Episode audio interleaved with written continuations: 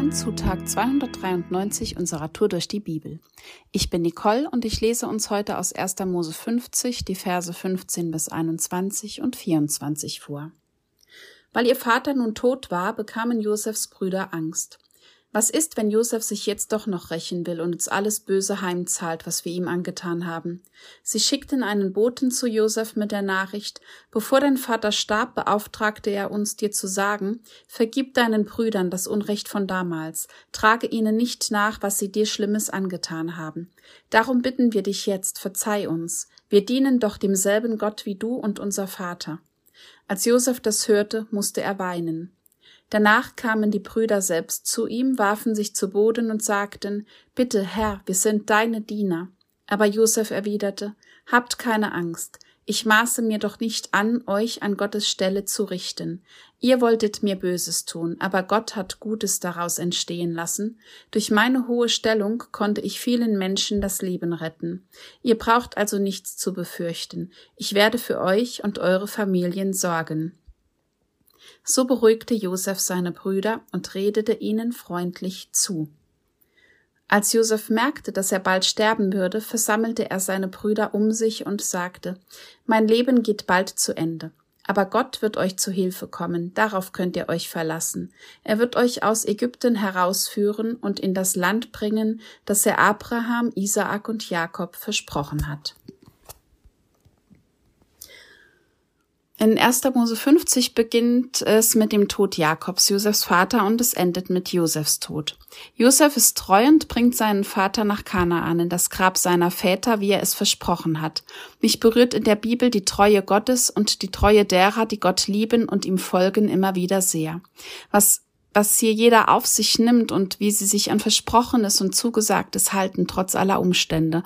Und wie sehr Josef daran glaubt und festhält, dass Gott sich an Versprochenes hält, wie wir es in Vers 24 lesen, als sein Leben zu Ende geht und er seinen Brüdern zusichert, dass Gott ihnen zu Hilfe kommen wird, dass er sie in das verheißene Land bringen wird. Und ja, Gott ist treu und er hält, was er zugesagt hat.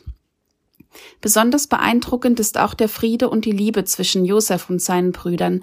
Nachdem Josef, wie wir in den Kapiteln zuvor gehört haben, der Liebling des Vaters war und seine Brüder ihn an Händler verkauft haben, aus Hass, Wut, Neid und Eifersucht auf Josef, haben sie Angst, als Josef vor ihnen steht, und das in einer viel höheren Position, als sie es sind. Wir lesen von der Gunst Gottes im Leben Josefs. Er hat ihn immer höher gestellt. Die Brüder erkennen ihn erst nicht wieder. Und als er sich zu erkennen gibt, da haben sie Angst vor seinem Urteil. Sie bitten ihn um Vergebung und Josef, er weint und sagt, dass es ihm nicht zustehe, zu verurteilen, sondern das allein sei Gottes Sache. Die Brüder wollten ihm Böses, aber Gott, er hat etwas Gutes daraus gemacht. Und Josef sagt das nicht aus einer arroganten Position heraus, sondern in Liebe. Er feiert seine Brüder und lässt ihnen das Beste zuteil werden, trägt Sorge für die Brüder und für ihre Familien. Und Josef erkennt, zu welchem Segen ihn Gott durch sein Leben für viele Menschen gesetzt hat. Wahnsinn. Eine solche Liebe, Vergebung und auch Dankbarkeit. Ich hatte in meiner Vergangenheit eine Situation, in der ich lange nicht vergeben konnte. Hätte ich es ausgesprochen, wäre dabei eine arrogante Herzenshaltung gewesen.